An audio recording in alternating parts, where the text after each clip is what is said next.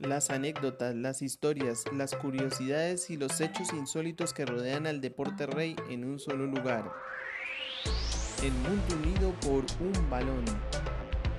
Un podcast no solo para hablar de fútbol, sino para aprender y entretenernos con él.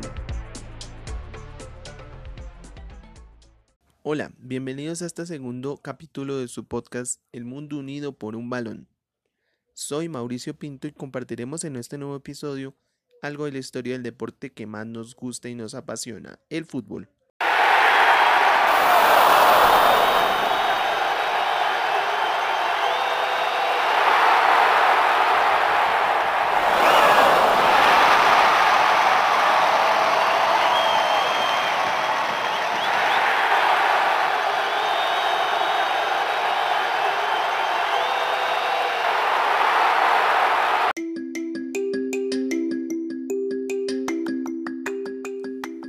Nuestro episodio de hoy vamos a terminar de desarrollar la historia que iniciamos en el anterior sobre la eliminatoria sudamericana.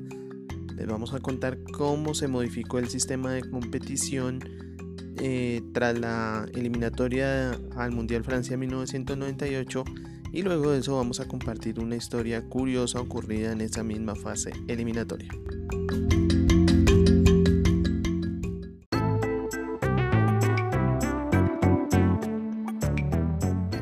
Entremos de una vez en materia. Bueno, para las eliminatorias al Mundial de Francia 98 el sistema de la eliminatoria en Sudamérica cambió.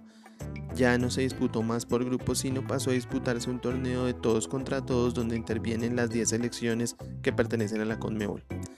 Desde aquella eliminatoria han estado, como les digo, participando todas las selecciones, salvo Brasil, que en dos ocasiones fue exceptuada de participar en esta ronda eliminatoria fue exactamente en el mismo 1998 cuando era la campeona del mundo y para la eliminatoria al Mundial 2014 donde era el país sede.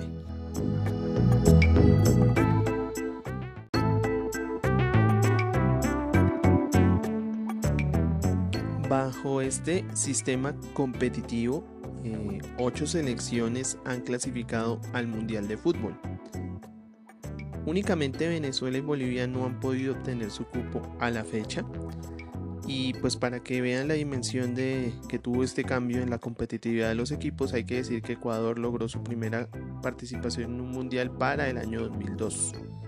Como les cuento, las otras ocho selecciones han estado en los mundiales de fútbol bajo este sistema. Y pues hay que destacar también el tema de Brasil y Argentina, que han obtenido su cupo en las seis clasificatorias que se han disputado bajo este formato hasta la fecha.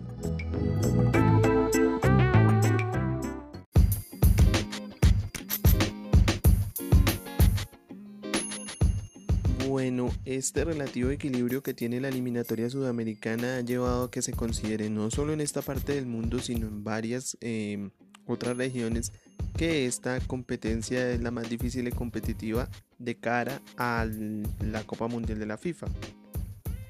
Es tan competitiva y tan luchada que aquí cualquier punto vale, cualquier gol vale, cualquier ítem de desempate vale y eso es el marco perfecto para que ocurran historias increíbles en medio de cualquier partido como la que les vamos a contar a continuación.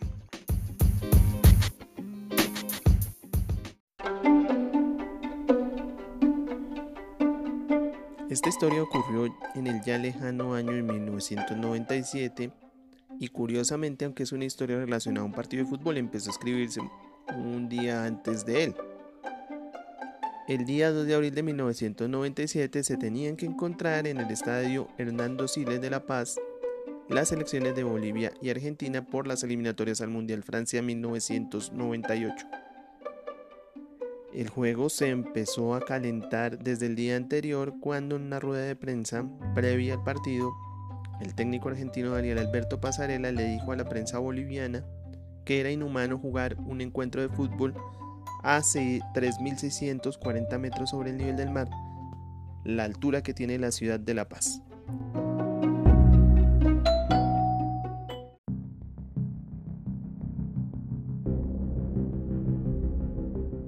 Bueno, lo cierto es que tras las declaraciones de Pasarela y la polémica en los medios, el clima se hizo hostil.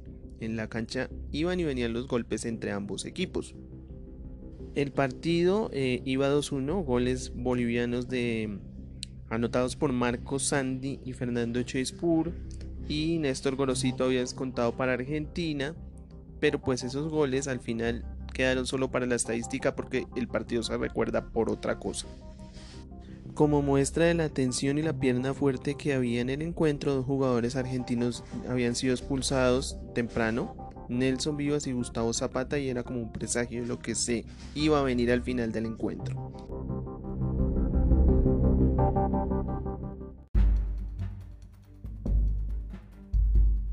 El cronómetro avanzaba ya sobre el minuto 43 del segundo tiempo cuando el balón sale de la cancha, algo normal en un partido de fútbol. Un integrante del equipo boliviano, un auxiliar, se acerca para recoger la pelota, pero en ese momento aparece el delantero argentino Julio Cruz, muy recordado por la afición del fútbol con el apodo del jardinerito y por sus goles en el fútbol italiano el auxiliar boliviano trata de retornar el balón al campo con sus manos cuando Cruz le mete un puntazo al balón. Pues obvio, ustedes entienden. El hombre tiene el balón en sus manos y el otro le, lanza una patada. El auxiliar boliviano reacciona con una contundente trompada que deja a Julio Cruz noqueado en el suelo. Y lo que ocurre después es una gresca entre jugadores de ambas selecciones que no puede controlar el árbitro brasileño Mariño Sirac y solo pudo ser contenida con el ingreso de la policía boliviana.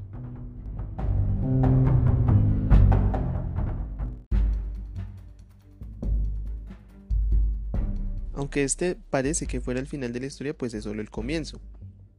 Ya sabemos que en el fútbol sudamericano que es caliente, donde se defiende y se pelea con honor, pues hay muchas veces episodios de estos de grescas entre jugadores. Pero no, este es solo el comienzo de, la historia central.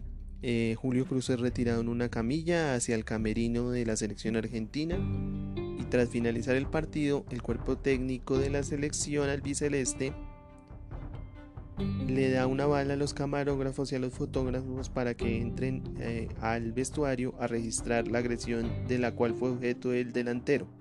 Las fotografías de prensa registran una imagen lamentable de Cruz con la cara ensangrentada, acostado boca arriba de la camilla. Pero una cosa llama la atención de la prensa, no solo de los fotógrafos que entraron a tomar la imagen, sino de los periodistas que se han desplazado a La Paz a cubrir el partido eh, enviados por medios argentinos. Comparando el video de lo que se vio en televisión, de la transmisión de televisión, se ve que el auxiliar boliviano ha golpeado a Julio Cruz en la parte derecha de su cara y en el momento no se percibe sangre en la imagen. Y comparando las fotos tomadas por los fotógrafos argentinos dentro del camerino se ve que Cruz tiene una herida en el pómulo izquierdo y mucha sangre a su alrededor.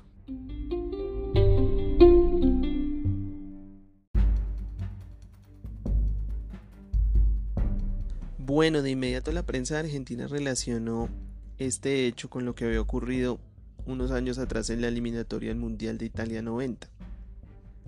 Recordamos la historia que contamos en el capítulo anterior de la selección de Chile y el portero el Cóndor Rojas. El arquero chileno, aprovechando que una bengala había caído cerca de él, se ocasionó el mismo un corte con una cuchilla que llevaba escondida en uno de sus guantes Em, culpando a, la afición que había enviado la bengala y pidiendo que el partido se suspendiera con resultado a favor de Chile. La prensa argentina publica las fotos em, y eh, titula Bochorno, vergüenza, papelón en relación a que ellos sugieren que Argentina estaba buscando ganar el partido por el escritorio eh, tras una sanción a Bolivia por la agresión a Cruz. Ante el escándalo que ocurre, el cuerpo técnico de la selección argentina fue preguntado varias veces sobre el tema y nunca pudo dar una explicación satisfactoria. Ni jugadores ni el mismo Julio Cruz contaron nunca qué pasó. Lo único que se supo, según un rumor salido del vestuario, era que Cruz se había caído cuando era trasladado adentro del camerino y eso probablemente había ocasionado las lesiones que había sufrido.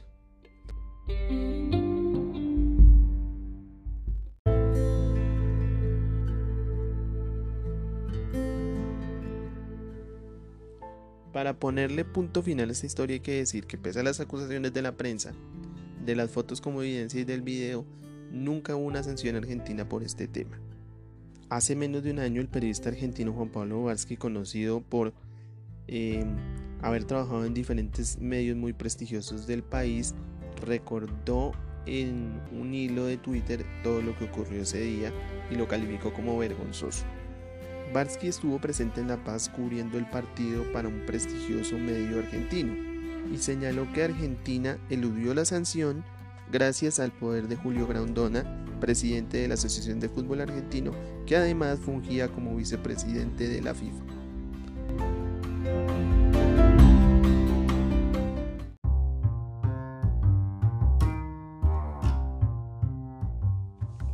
Bueno, este fue nuestro segundo episodio de El Mundo Unido por un Balón. Eh, cada semana les estaremos trayendo historias asombrosas, curiosas, hechos insólitos, inéditos que han pasado en el mundo del fútbol. Yo soy Mauricio Pinto y los invito a que nos sigan en este podcast y a que nos acompañen semana a semana con más historias alrededor del el fútbol del mundo. Las anécdotas, las historias, las curiosidades y los hechos insólitos que rodean al deporte rey en un solo lugar. El mundo unido por un balón. Un podcast no solo para hablar de fútbol, sino para aprender y entretenernos con él.